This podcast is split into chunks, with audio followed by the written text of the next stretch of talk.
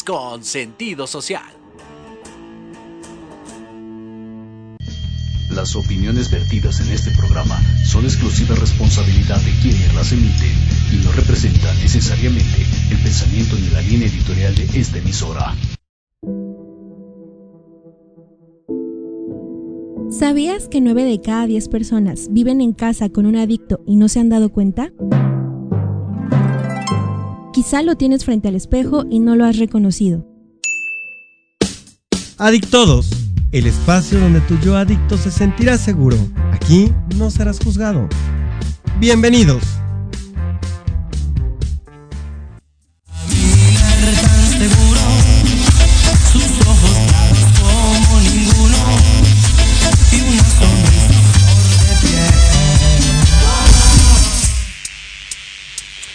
Hola, ¿qué tal? Buenas tardes. Estamos una vez más aquí en Adictodos. Eh, bienvenidos todos. Es un gusto estar aquí con ustedes. Después del temblor, la verdad es que... ¿En dónde te agarró el temblor? Ay, pues en casa y todo se sacudió. Entonces, espero que todos estén bien, que las personas que nos están escuchando, bueno, hayan validado que sus familiares estén bien, que todo el mundo esté bien, ¿vale? Y pues es un gusto estar aquí otra vez. Eh, primero que nada, pues vamos a presentarnos. Hola a todos. Buenas tardes, ¿cómo están? Yo soy. Dejaré que la canción me presente. Ah, Soy Itzel, Itzel Ruiz, psicóloga especialista en el área de las adicciones, conductora de Adictodos junto con mi amigo. Eh, bueno, mi nombre es. Ay, estoy un poco. Estoy un poco mareado por el Discúlpenlo. Ah. temblor. tengo que agarrar este.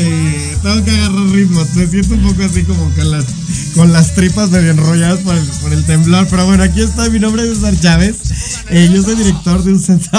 ¿Qué dice? ya, me, ya, me, ya me están bulleando. Yo soy director de un centro de rehabilitación contra las adicciones ubicado en Azcapotzalco, una alternativa distinta para arrancar el proceso de recuperación contra las adicciones. Y bueno, eh, la semana pasada estuvimos hablando sobre los adictos al amor. Eh, se nos quedó pendiente platicar cómo es el ciclo emocional de una persona que es adicta al amor. Y es de ahí que pues hoy vamos a retomar, ¿no? Vamos a platicar un poquito hoy sobre cómo es todo ese ciclo emocional del adicto al amor. Y algo muy importante, eh, cuando yo soy un adicto al amor, me voy a relacionar con alguien que voy a conocer como adicto a la evitación. Entonces, sí, chan, chan, chan. Sí está, sí, sí está. Feito. Sí, sí está un poco. Asqueroso. Un poco triste, un poco trágico. Pero bueno, la verdad es que sí es importante que nosotros reconozcamos si me identifico como algún adicto al amor o como algún adicto a la evitación, para que podamos nosotros eh, trabajar esos síntomas, ¿no? Eh, y pues salir de ese, de ese círculo, ¿no? Para, sobre todo aquellas personas, he escuchado a algunas personas decir, es que yo no tengo tema con eso, no soy celoso, si quiere estar conmigo bien, y si no, no. Ah, bueno, te informo, se llama evitación y tampoco es algo sano. Tampoco- y eso es lo que... ¡Ah! No lo dije por ti, amigo, no me acordaba, no me acordaba de, de, de, aquel- de aquella conversación que tuvimos Eres, tú y yo. eres mala, Teresa. No, en serio, no me acordaba. El inconsciente, actos fallidos, diría Freud. Bueno, entonces vamos a, vamos a ver. Un adicto al amor habíamos platicado que es una persona que tenía eh, abandono desde niño y que de alguna manera esa persona buscaba desde niño una figura de superhéroe o una figura de superheroína y entonces en la edad adulta pues básicamente en sus relaciones iba a estar buscando esta figura entonces lo primero que hace un adicto al amor dentro de una relación es eh, ese adicto al amor se va a sentir atraído por el poder del adicto a la evitación. O sea, yo voy a percibir en la otra persona poder. Ese poder no es real. Es un poder que yo le voy a asignar porque yo voy a ver en esa persona ese superhéroe o esa superheroína. No es un poder real, es una fantasía. Y creo que eso es bien importante que nosotros ahorita lo veamos, ¿no? Sin embargo, cuando uno está metido ahí, ¿no? Pues es bien difícil verlo, ¿no? O sea, uno ve a esa otra persona como, uy, esa persona es la persona que me va a sacar de pobre, que me va a ayudar con todas mis penas, que me va a ayudar con todos mis problemas, que me va a llevar de la mano y me va a dar como esa atención que requiero, ¿no? Y entonces ahí hay algo bien importante como yo no soy capaz de ver esa realidad, ¿no? Estoy enmascarando a esa otra persona, pues le voy a asignar ese poder que es una fantasía, es irreal. Entonces, ¿qué va a pasar? Que como mi fantasía es irreal y mi fantasía me está, me está alimentando por ahí lo que yo se supone que debo de esperar de la otra persona, pues es evidente que la otra persona nunca va a estar a la altura de esa fantasía, de esa expectativa. Y entonces, ¿qué va a pasar? Ay, pues me voy a enojar, ¿no? Me voy a frustrar, me voy a enojar, voy a decir, ay, este, ay, ¿no? Pero la verdad es que pues esa otra persona no, nunca va a estar a la altura de esa fantasía, de eso irreal, ¿no? Ahora, eh, como adicto al amor, yo voy a ser una persona que eh, entre más necesidad, entre más, entre más en confianza me siento, ¿no? Entre más, entre más conectada, entre más en confianza me siento. Entre más a gusto esté mi enfermedad. Entre más a gusto, entre más, sí, entre más apapachada esté mi enfermedad, más necesidad voy a reflejar. El tema es que entre más necesidad reflejo, el adicto a la evitación se va a sentir con la necesidad de alejarse, de poner una barrera, de poner distancia, de poner límite. Y entonces yo como adicto al amor, en lugar de darme cuenta de que pues el otro se está queriendo alejar de mí, voy a negarlo. Voy a decir, ay no, este, pues es que a lo mejor esta semana está muy cansado y por eso, pues no sé, no me escribió.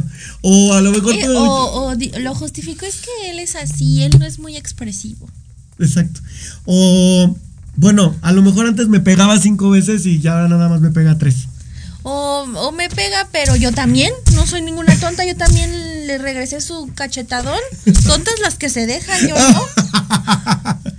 Entonces, yo como adicto al amor, e, esto está, está bien riesgoso porque como adicto al amor voy a ver temporalmente que mi dolor, que mi necesidad se vea aliviada, porque voy a sentir que la princesa de mis sueños o el príncipe de mis sueños está a mi lado, que es la persona con la que voy a hacer el resto de mi vida, ¿no? Pero en cuanto esa persona se empieza a alejar, ¿no? Yo lo niego, ¿no? Digo, no, no, no, ¿cómo puede ser posible, ¿no? Y entonces esa otra persona entre más necesita un bebé, más se aleja, ¿no? Porque es lo que sabe hacer, es lo que le toca hacer por su enfermedad. Y entonces yo, ¿qué va a pasar? Que me voy a obsesionar eh, me vuelvo inclusive hasta peligroso. Soy capaz de manipular al grado de, eh, pues decir, no sé, eh, voy a inventarme que, pues no sé, me ha tocado ver, ¿no? Como de pronto hay, hay parejas, ¿no? Que de pronto ella, pues manda al hijo, ¿no? Ay, este, te extrañamos, ven, ¿no? O... Tu hijo dice que, tu hijo cuando vienes. Tu hijo dice que cuando vienes, que te extrañamos. O le mando una notita, ¿no? Con una ropa interior, ¿no? O le mando el regalito. ¿Cómo? ¿Cómo? ¿Cómo una notita con la ropa interior? Pues una, pues una notita con un calzón, ¿no? Para atraer a la otra persona. Es lo más romántico que he escuchado. Porque yo como adicto al amor, o sea, voy a negar, voy a negar ese abandono y entonces me da favor ese abandono y me voy a querer aferrar a la otra persona. O sea, pero ¿cómo? Te compro unos boxers y, a los boxers les mando. Pues sí, te mando, pues sí, ahí te va. O te mando unos calzones míos. Ahí te va. ahí te va. Y es que si hay quien cae. Es que si hay quien cae. O sea, de verdad es que sí. Eso? Oh, oh. O te mando tus tenis favoritos. Te los mando con otra persona. No lo sé, ¿no? Entonces, eh, bueno, llega un momento en que ya el abandono de la otra persona es tan evidente que aunque yo no lo quiera reconocer, pues ya me lo, me está escupiendo el abandono en la cara, ¿no? Ya, ya, ya tengo aquí el abandono, ya no me puedo hacer tonto, ¿no? Entonces en ese momento ya, eh, pues de alguna manera tengo que eh, hacerme consciente, ¿no? Eh, va, adiós a mi negación. Y es bien peligroso eso, porque en el momento que me hago consciente de que la otra persona me está abandonando, entro en un momento de abstinencia. Y la abstinencia de la adicción al amor es bien triste y es bien peligrosa. ¿Por qué? Porque me voy a dar cuenta que esa persona en la que yo estaba de alguna otra manera dependiendo, que era mi superhéroe o mi, o mi superheroína de adulto, me está fallando, eso me duele. Pero también se va a hacer evidente el dolor que traigo de la infancia, ¿no? De esa figura paterna o esa figura materna que yo percibí que me abandonó. Entonces es un doble dolor, es un doble duelo y eso es muy doloroso. Es bien, bien doloroso. Y ahí es donde uno tiene que correr a buscar ayuda. O sea, si yo detecto eso, si yo detecto que ya me hice consciente que me están abandonando, ¿no? Y que me está doliendo porque me está, o sea, me estoy dando cuenta que me está abandonando la persona que yo estoy eligiendo ahorita y que aparte me está recordando heridas del pasado, ¿no? Tengo que correr a buscar ayuda. Pero ¿qué pasa? Que no lo voy a hacer. Eh, voy a entrar en un momento de obsesión. Entonces, en ese momento de obsesión, ay, no. Dilo, dilo. en ese momento de obsesión va a ser más, o sea, en lugar de que yo ya decida aventarme bien la abstinencia, ¿no? Una abstinencia como se debe, ya, si me va a doler, que me duela, ¿no? Y, y sin alcohol, sin pastillas, sin, o sea, evidentemente con otros mecanismos que no sean una fuga, ¿no? Eh, no, yo muchas veces voy a decidir, ¿no? Obsesionarme más. Entonces voy a decir, no, no se va a ir, no la voy a dejar ir o no lo voy a dejar ir, no se lo merece. Y entonces ese dolor que tengo con el que no puedo vivir, ese dolor que siento en este momento porque me están dejando, ¿no? Lo voy a convertir en una obsesión para planear de qué manera voy a hacer que el otro o la otra vuelva.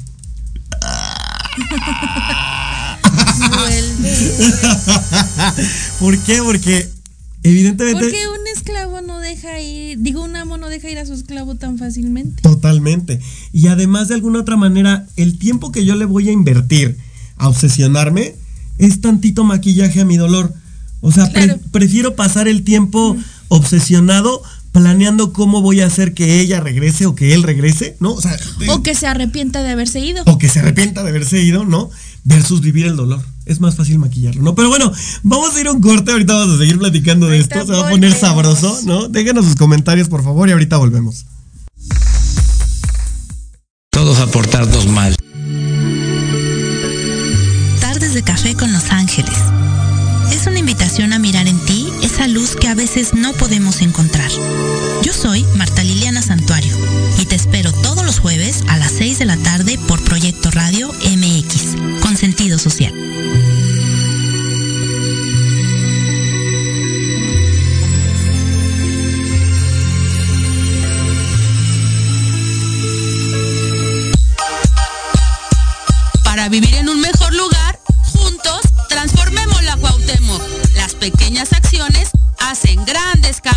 Un espacio para hablar de temas de tu interés, donde tendremos tips, recomendaciones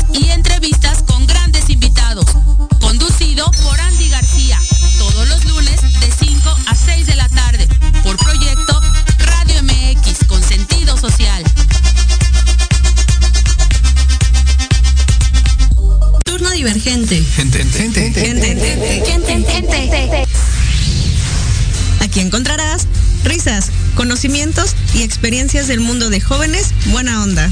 Escúchanos todos los sábados de 1 a 2 de la tarde en Proyecto Radio MX, la radio con sentido social.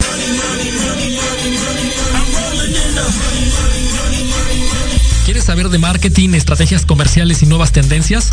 Te espero aquí todos los viernes de 7 a 8 de la noche en Let's Talk Marketing, conducido por Héctor Montes. Hablaremos con expertos y analistas para darte prácticos y efectivos tips para tu negocio. Solo por Proyecto Radio MX, la radio con sentido social. Hola, yo soy Gabriela Villavicencio y te invito a escucharme todos los martes a las 9 de la noche en el programa especial La frecuencia de tu vida, donde hablaremos de diferentes técnicas y herramientas para recuperar tu bienestar y vibrar en la frecuencia correcta. Solo por Proyecto Radio MX con sentido social.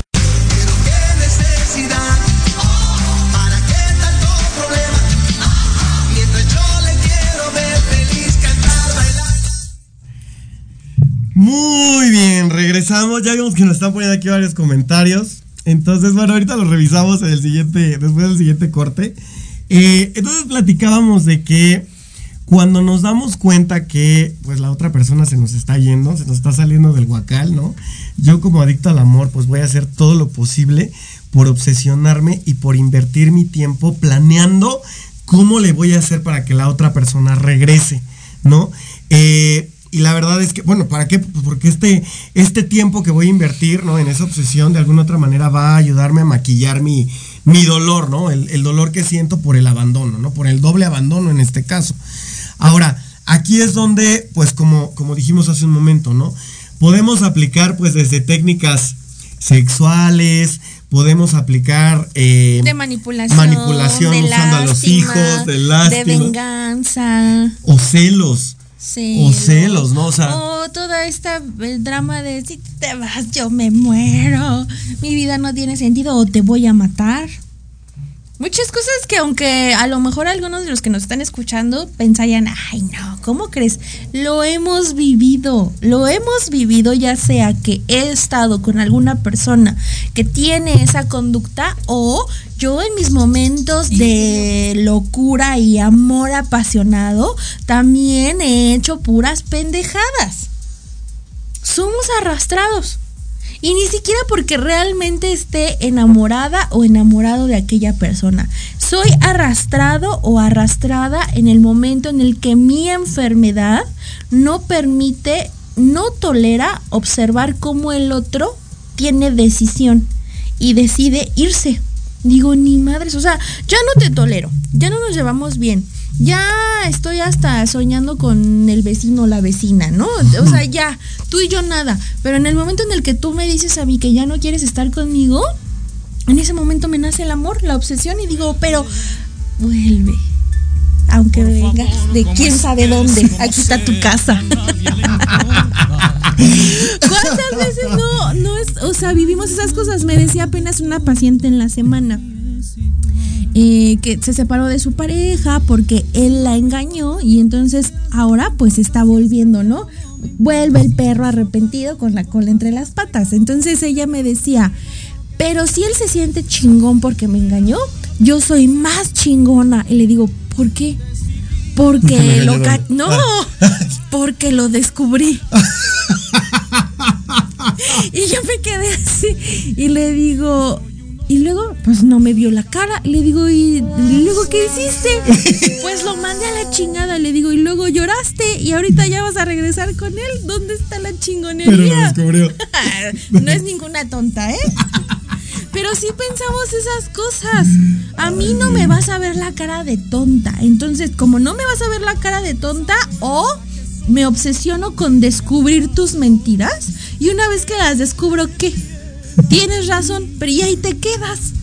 O me siento chingona porque te las devuelvo. Y no te me fuiste. Ajá. Y, cualquiera de esas dos opciones solamente afianza más la relación, pero una relación cimentada desde la enfermedad, el control, la culpa. Entonces, obviamente, en una relación que está cimentada en esas situaciones, es una relación que me va a unir al otro a través del sentimiento de sufrimiento, no de amor, para nada de amor. Y hasta como que hasta cierto punto ese sufrimiento que me otorga nuestra relación enfermiza es placentero y adictivo. Totalmente. Sí. Ay, bueno, entonces partiendo de que justo eh, vamos a volcarnos hacia esta obsesión para hacer que la otra persona vuelva, ¿no? Eh, que no se vaya, etcétera. Ahora lo que sigue es, pues voy a ejecutar. Entonces, si ¿Lo voy a ejecutar? no, no, no, voy a, voy a ejecutar todo eso, todo eso que planeé, ¿no? En mi enfermedad. O sea, si yo eh, planeé utilizar a los hijos para llegarle a la puerta del hotel y decirle, ay, tus hijos te extrañan, vuelve, ¿no? O le mandé la cartita con la ropa interior de, ay, vuelve, ¿no? O me fui de viaje y estoy posteando un montón de fotos en redes sociales. No, yo esa. Ay. O sea, me la tenías que regresar. Vengativo. Ay, qué horror. Amigos o enemigos, ¿eh? Ay, no.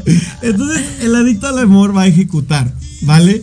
Y aquí, pues, es donde este ciclo, pues, se hace. Vaya, perdón, esto se hace, esto se hace cíclico, pues. eh, porque el otro va a sentir culpa, ¿no? La otra va a sentir culpa. Y entonces, como me va a ver como perrito indefenso, ¿no? De que, ay, no se puede cuidar por él mismo, ¿no?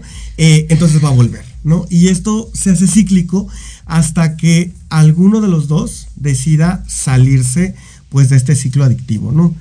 Ahora, eh, algo muy importante aquí es que, como hablábamos al principio, un adicto al amor va a necesitar, pues, justamente un adicto a la evitación.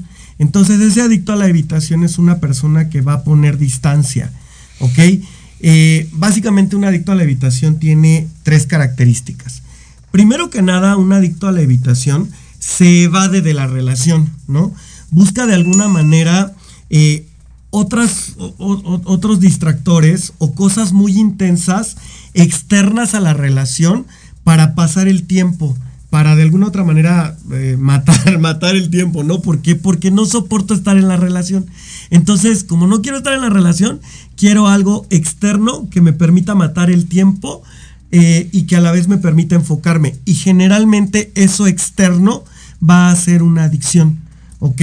Entonces puede ser que yo como adicto a la evitación estoy con alguien que es adicto al amor o adicta al amor, ¿no?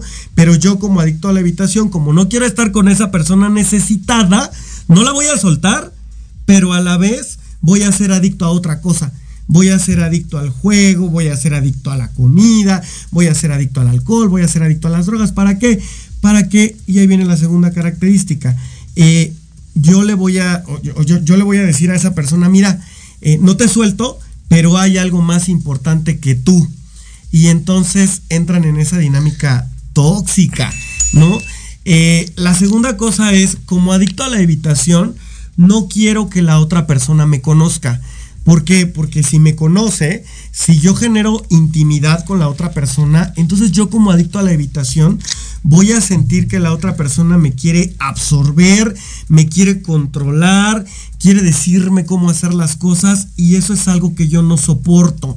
No soporto ni que me controlen, ni que me quieran absorber, no, no, no lo tolero. Entonces por eso no quiero que la otra persona me conozca. Y entonces viene el tercer punto, voy a utilizar eh, técnicas para mantenerme en un distanciamiento, ¿ok? Para mantenerme alejado, para no desarrollar una intimidad, ¿ok? Voy a desarrollar una especie de muro emocional, ¿no? Algo que, un muro emocional, un muro protector, Me protejo, me pero protejo. como adicto a la evitación, viene algo bien perverso, porque tengo este muro, no permito desarrollar esa intimidad, pero a la vez soy lo suficientemente astuto para hacer que mi adicto o que mi adicta al amor tomen las decisiones que yo quiero que tomen. Entonces, no genero intimidad, pero sí puedo hacer esto como marioneta con el adicto al amor. Y entonces eso es bien perverso. Y a la vez el adicto al amor se va a dejar porque el adicto al amor va a ver en mí al superhéroe o a la superheroína. ¿Ok? Entonces, yo como adicto a la evitación tengo dos miedos. Uno que es muy consciente, que es el miedo a la intimidad.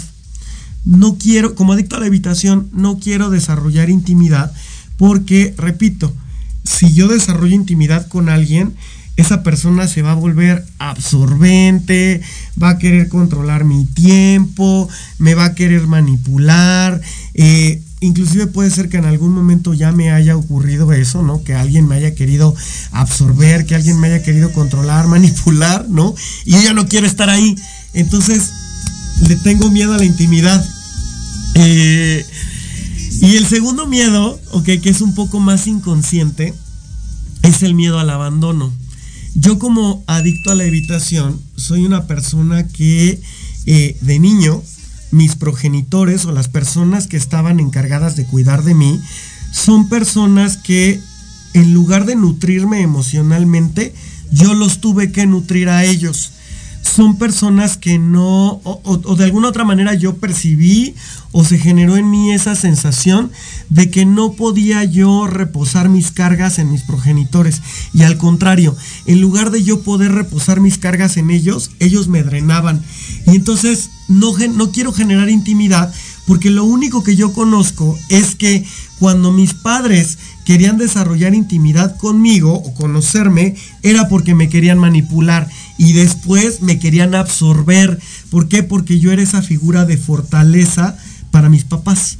Entonces, ese adicto a la habitación, por eso tiene ese miedo, por eso no quiere desarrollar intimidad, porque le enseñaron que cada que alguien quiere desarrollar intimidad con él o con ella, es porque después lo va a manipular y lo va a usar.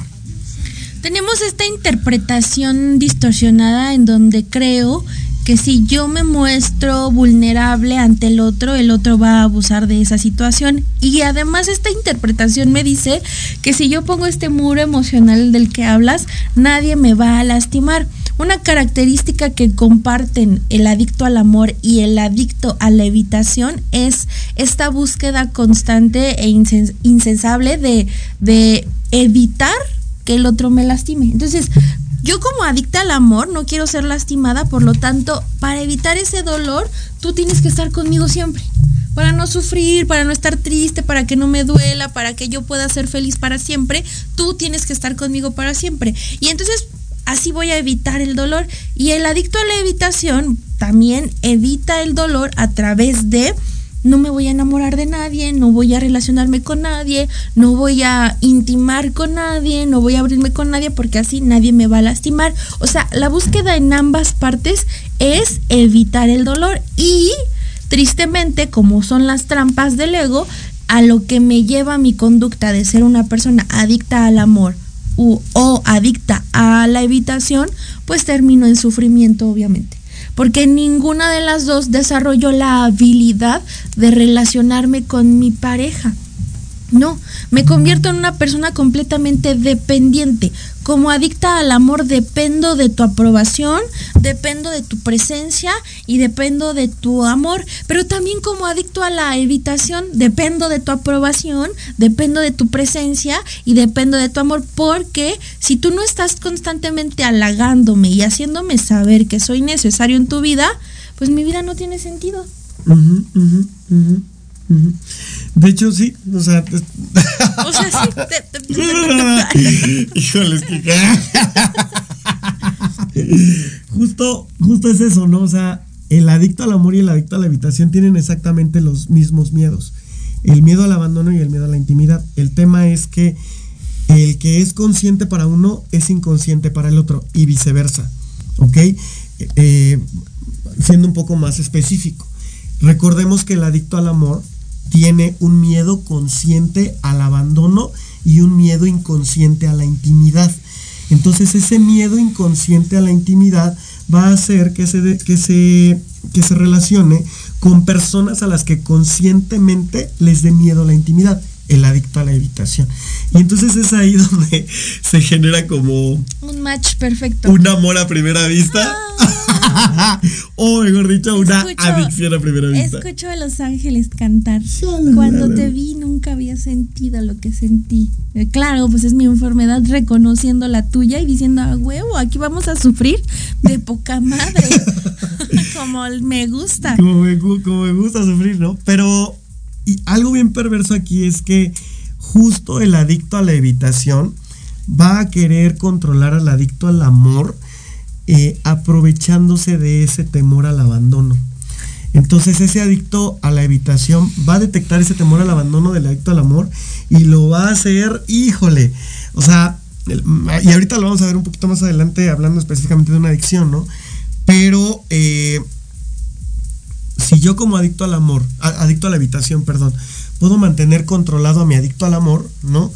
Voy a hacer que, ok, estés enganchado pero, o enganchada, pero no tanto, porque si te enganchas demasiado, yo me voy a sentir absorbido y controlado. Entonces yo voy a determinar hasta qué punto te permito eh, entrar, ¿no? O hasta qué punto te permito pues generar esa, esa intimidad, ¿no? Eh, y viene ahí un poquito, ¿no? O sea, em, justo como adicto a la evitación, yo voy a, a evitar tener eh, esta intensidad dentro de la relación, ¿no? Un adicto a la evitación mantiene el nivel de intensidad al mínimo, ¿no? No me quiero meter en problemas, ¿no? O sea, quiero mantener la intensidad al mínimo. Pero, eh, o sea, vaya, la intensidad de las cuestiones propias de una relación. De lo amoroso, Pero, del cariño. exacto. Pero quiero energía, quiero intensidad. ¿Cómo la voy a buscar? Con algo externo. ¿Ok? Entonces voy a tener a mi adicto, a mi adicta al amor, pero por fuera voy a estar buscando con qué otra cosa distraer la atención o con qué otra cosa enfocar la atención, ¿no? Entonces es ahí donde yo puedo, no sé, a lo mejor puede haber parejas, ¿no? Que de pronto, eh, no sé, este, toda la vida estén, puede ser que a lo mejor está la pareja y él o ella todo el tiempo están en el teléfono o todo el tiempo están viendo la tele. ¿Por qué? Pues porque de alguna manera no quiero pasar tiempo en esa relación, no la quiero soltar, pero no quiero pasar tiempo ahí. Entonces mi atención va a estar enfocada en algo externo, ¿no? Eh, otra cuestión, y lo hablábamos, es que no quiero que el otro o la otra me conozcan, no quiero, o sea, lo evito. Y entonces ahí, a ver, cuando, cuando se genera cuando, cuando yo tengo límites sanos o de alguna manera eh, desarrollo una intimidad saludable, me encanta esa canción. cuando de alguna manera soy capaz de desarrollar una intimidad saludable, es porque yo soy capaz de abrirme con la otra persona y la otra persona no me va a juzgar, no va a utilizar esa información en mi contra, no me va a manipular, ¿no? Creo, considero que más que nada cuando soy capaz de tener una intimidad saludable, entiendo que si el otro me juzga, me compara, me ataca, etcétera, tiene que ver directamente con él y nada conmigo. O sea, no puedo ir por la vida evaluando, tú sí me vas a juzgar, tú no, contigo puedo tener una eh, intimidad sana, porque más que nada la intimidad, aunque sí necesito, requiero de un factor externo, es más un acto de confesión hacia mí mismo. Lo que voy a hablar, nadie más lo necesita escuchar más que yo misma, lo tengo que escuchar de mi propia voz. Entonces, si esto que estoy dispuesta a abrir, tú después lo utilizas en mi contra, me juzgas, etcétera, pues es tu pedo. O sea, el que no sabe tener una intimidad sana eres tú. Porque estás usando algo que yo te abrí. Pero si yo soy capaz aún así de poder abrirme sin el temor o corriendo el riesgo de, de ser juzgada, creo que estoy aprendiendo a tener esta parte de intimar. Y está cañón. Está cañón. Está cañón porque todo el tiempo quiero manipular al otro con mi sensibilidad. Creo que lo que tengo para expresar es algo tan valioso, un, tesoro tan preciado que nadie lo merece. Y no me doy cuenta que externar mi emoción, mi sentimiento, mi pensar y todo, todo lo que hay dentro de mí, abrir la caja de Pandora no le va a hacer fructífero a nadie más que a mí mismo. O sea, yo puedo escucharte, pero en una hora a mí se me va a olvidar o mañana pues yo tengo mis broncas y cada quien con su vida. Pero poder tener este acto de revelación y de intimar, al único al que le puede funcionar y servir es a mí. Ay. Pero no queremos intimar porque precisamente yo soy quien no quiere hacer consciente lo inconsciente. Yo soy la que no quiero escuchar desde mi propia voz cómo soy una pinche arrastrada, cómo no me quiere.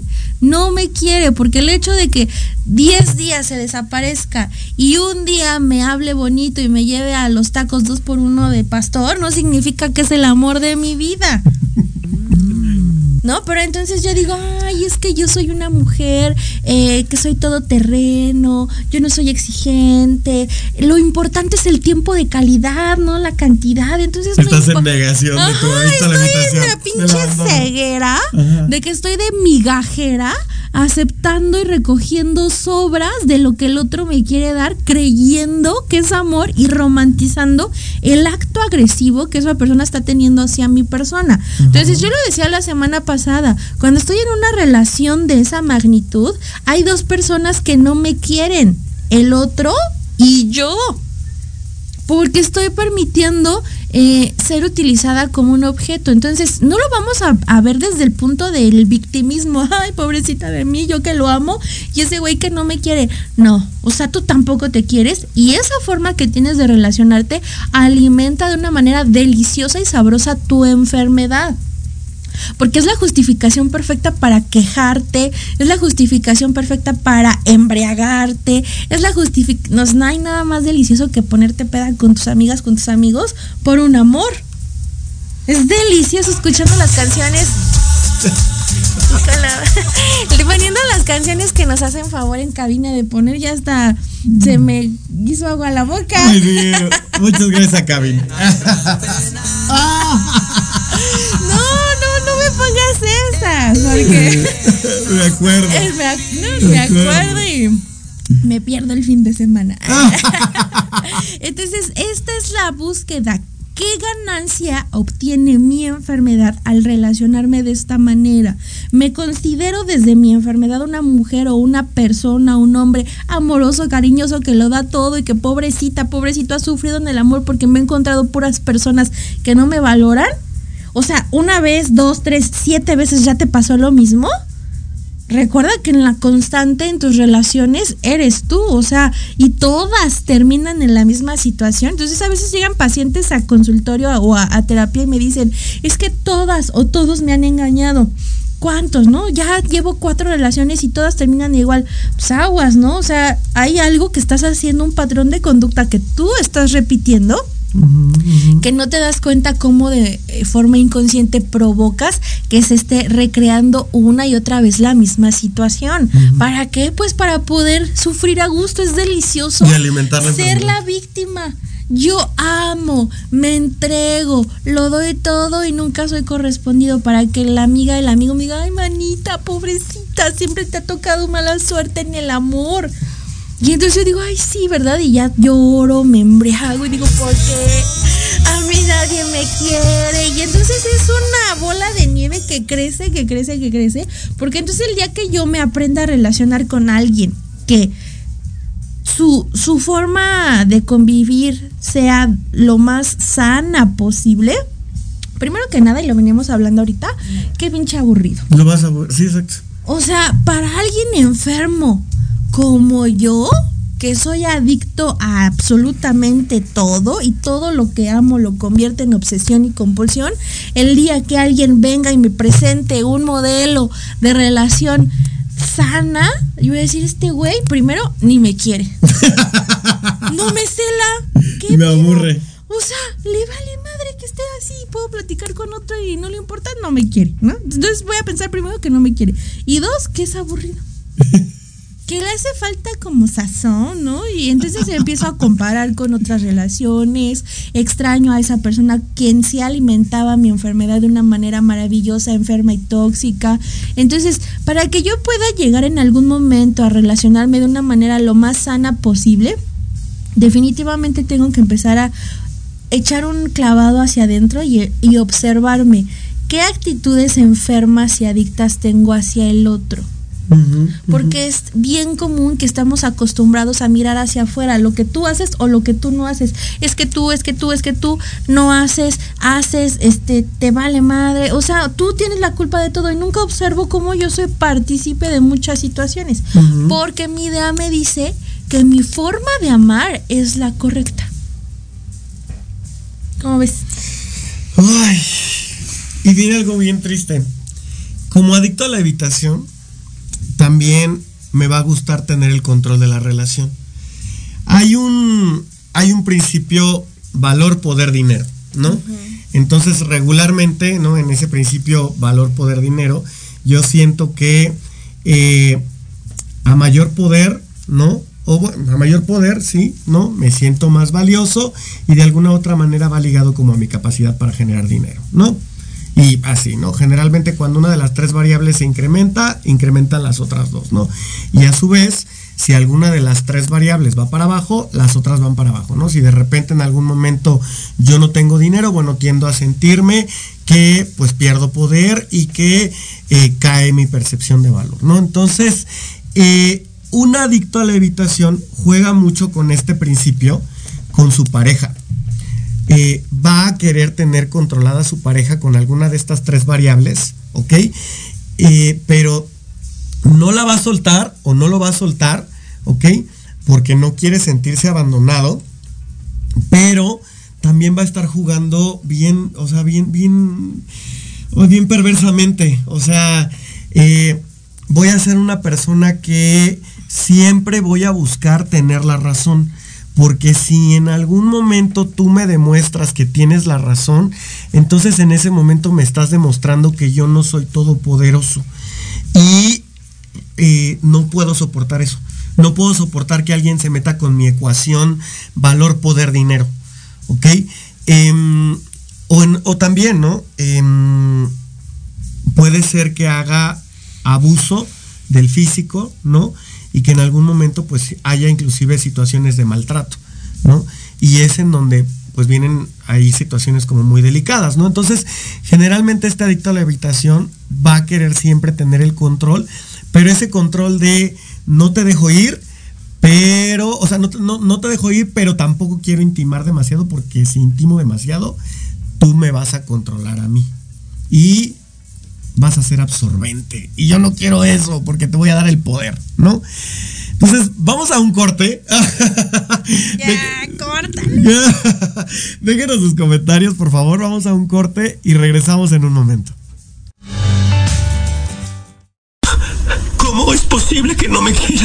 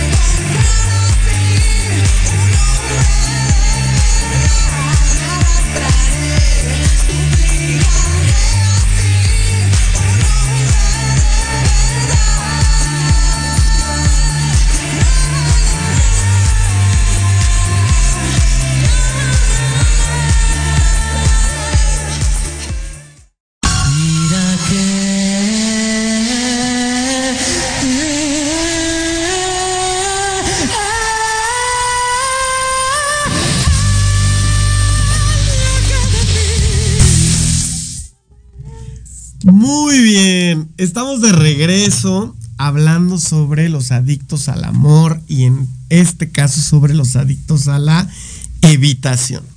Entonces, mencionamos hace un momento que es muy probable, ¿no? Eh, que este adicto a la evitación justo desarrolle otro tipo de adicciones. Eh, y en esta dinámica tan tóxica, ¿no? Con el adicto al amor, eh, si yo soy un adicto a la evitación, desarrollo una adicción por varias cosas. Primero, porque esa adicción va a crear una intensidad fuera de la relación que no soporto, que no quiero intimar. Y ese es el pretexto perfecto para gastar mi energía en otras cosas sin soltar a mi adicto o a mi adicta al amor. Número uno.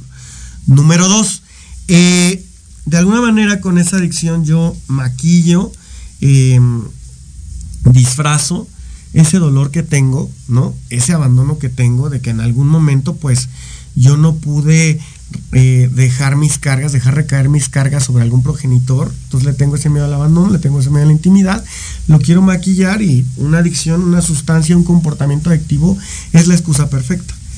Eh, número tres, cuando yo como adicto a la habitación soy adicto a algo, le puedo decir a mi adicto al amor o mi adicto al amor, mira, hay algo más importante que tú.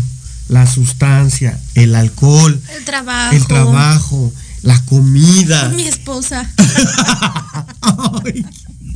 esto es más importante que tú. Y entonces eso alimenta perfectamente el gusanito de mi adicto, de mi adicta al amor, porque esa persona va a decir, no, ¿cómo que va a haber algo más importante? ¿Me estás abandonando? No. Y voy a alimentar esa obsesión, ¿no? Entonces es ahí donde las dos, las dos adicciones combinan, ¿no? Cuadran, cuadran esas, esas, esas dos adicciones, ¿no? Y es, y es triste, ¿no? Y algo un poco más perverso es que, pues también, ¿no? Yo como adicto a la evitación, cuando estoy sumergido en una adicción, de alguna otra manera me voy a disfrutar el terrorismo psicológico que voy a ejercer sobre mi adicto al amor cuando estoy bajo los efectos del consumo del alcohol o de alguna sustancia. O sea, yo voy a disfrutar eso, o sea, es algo que, pues es algo que me da, ¿no? O sea, es algo que me, que me da gusto, que me da placer, etcétera. No suena muy perverso, pero pues es una, es una realidad, ¿no? Ahora, eh, justamente, ¿de dónde viene, de dónde viene este, este miedo, ¿no? Este miedo al abandono que habíamos hablado, ¿no? Generalmente un adicto a la habitación es un niño, una niña, que fueron obligadas a que en lugar de tener un vínculo emocional sano con el progenitor, les tocó enredarse, ¿no? ¿Por qué? Pues porque a lo mejor los dos progenitores, ¿no? Pues tenían un montón de problemas y agarraron al niño o a la niña de intermediario, ¿no? Para los problemas de los adultos. Y además de eso, al niño o a la niña le tocó ser, pues, una figura de respaldo, ya sea para, el, para la mamá o para el papá, ¿ok?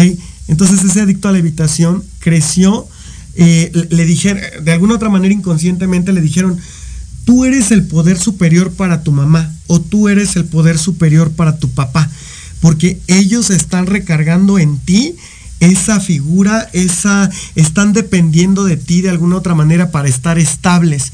Entonces yo como niño, ¿no? Como niña, en lugar de que viera mi padre o mi madre esa figura que me nutriera emocionalmente, pues yo era el que tenía que estarlos respaldando, ¿no?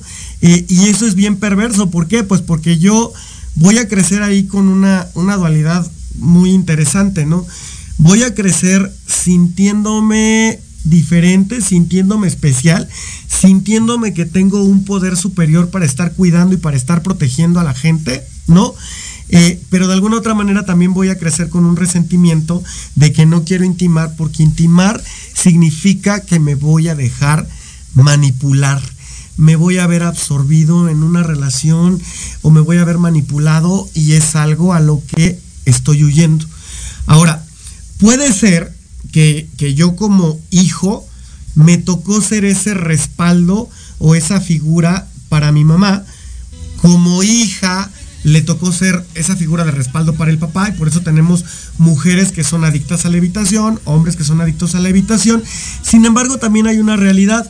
Puede ser que me tocó ser el paño de lágrimas para uno de mis progenitores, o sea, me tocó ser, eh, uno de mis progenitores dependía de mí, ¿no? Y me tocó ser esa figura de respaldo en la infancia para uno y el otro me abandonó. Y eso hace que yo cuando crezca pueda jugar en ambos roles En algunas ocasiones pueda ser un adicto al amor, en otras ocasiones pueda ser un adicto a la evitación. O inclusive puede haber momentos en donde ya algo me dolió, ¿no? Alguien me lastimó, alguien dañó mi corazón, etcétera. Y digo, nunca más. Me vuelvo a enamorar. Nunca más. El amor no es para mí. Y entonces paso de ser un adicto al amor a un adicto a la evitación. ¿Por qué? Porque ya no quiero que eso me vuelva a pasar. O puede ser lo inverso, ¿no? Que en algún momento estoy como adicto a la evitación, pero algo me saca tanto de balance, me descontrola y en ese momento me vuelvo un adicto al amor y soy ¡ah! imparablemente tóxico, ¿no? Entonces, eh, ahí es donde se entrelazan las relaciones de una manera muy enferma, porque es donde se pueden Deliciosa. generar... Deliciosamente enferma, ¿no? Porque es donde se pueden generar como dinámicas muy tóxicas, muy violentas, adictivas, abusivas, ¿no? Y de eso vamos a estar hablando un poco la próxima semana, ¿no? ¿Qué es lo que pasa cuando se junta un adicto al amor con otro adicto al amor? Un adicto a la evitación con un adicto a la evitación. O un adicto al amor con un adicto a la evitación. ¿Qué pasa? ¿Qué pasa en cada uno de esos casos? ¿no? Entonces, eh, vamos a rápidamente nada más vamos a leer los Vamos a comentarios. leer los comentarios. A ver. Nos dice Rosa de la Torre, hola, bonita y temblorosa tarde. Ay, bueno, qué bueno que todos estamos bien, que nos están viendo y bonita tarde. Susana Pérez, hola niños malos, hola, ¿cómo está Martita? Martita. Sandy Ortiz, saludos y felicidades por su programa. Muchas gracias, Sandra. Chava. Mira, aquí dice. Ah, Chava también está. Sí. Mira, déjame leer este comentario. Dice, dice Susana. Cuando le mandé el calzón, me dijo que no le quedaba, que mejor le diera el dinero. Y él se compraba, yo queriendo seducirlo, y él bien tierno. Y fui con él a comprarle lo que quiso. Pero diría Itzel, me vi bien arrastrada, solo se burló de mí de mil formas. Así es, todos estamos expuestos. Son, todos son estamos situaciones expuestos. que hemos vivido donde uno tiene quizá la intención de acercarse a la pareja y la pareja en su enfermedad toma eso como un, un apoderamiento hacia su enfermedad y nos mandan, pero si bien lejos, ¿no? Aquí lo importante es reconocer qué parte enferma de mí me hace conectarme con esas personas que me tratan de esa manera. Muchas veces busco y necesito a alguien que constantemente me esté demeritando, devaluando, humillando, porque creo que hasta cierto punto lo merezco. Busco castigo, necesito una pareja que me castigue. Entonces, eso es lo que hay que resolver o empezar a trabajar, por supuesto, en terapéuticamente y espiritualmente. Mira, esta pregunta está muy interesante. Dice, eh, Rosa de la Torre pregunta, ¿adicto al amor a sus hijos si se puede o solo a la pareja? A la, o sea, es que lo decíamos el- la semana pasada, soy adicto al amor, no a la persona. Entonces, el objeto o sujeto que me brinde esta sensación enfermiza, bienvenido sea, sea hombre, mujer o bestia, sean mis hijos, sea mi madre, sea mi pareja, mientras me despierte esta sensación, esta parte enferma de mi ser, adelante. Entonces, sí, sí se puede hacia los hijos. Y, y no solo se puede, lo vivimos, Lo vemos. Ajá. Y esta también está, está muy buena. Mira, dice, el que es adicto a la evitación es alguien que no quiere que le vean la cara de tonto. Esa es una como de sus principales eh, encabezados, ¿no? Su, su lema. A mí nadie me va a ver la cara de tonto, entonces, para que no me vean la cara de tonto, nah, me dijo que me quiere mucho. ¿Cómo lo ves? Ha de creer que estoy bien menso, ¿no? Ay, me dice que le gusto. Ay, no, está jugando. O sea, ya no puedo aceptar nada de allá hacia acá porque todo lo tomo como que me quieren tomar el pelo. Entonces, sí es una característica de el adicto a la evitación. Muy bien, pues ya se nos terminó el tiempo. Muchas gracias por escucharnos. La próxima semana vamos a cerrar este tema. Muchos saludos a todos los que nos vieron, a Belino, a Chava, a Sonia, a todos los que andan por ahí, que nos escribieron, que nos sintonizaron. Nos vemos el próximo jueves con la continuación del tema y espero que estén muy bien. Gracias. Hasta luego. Hasta-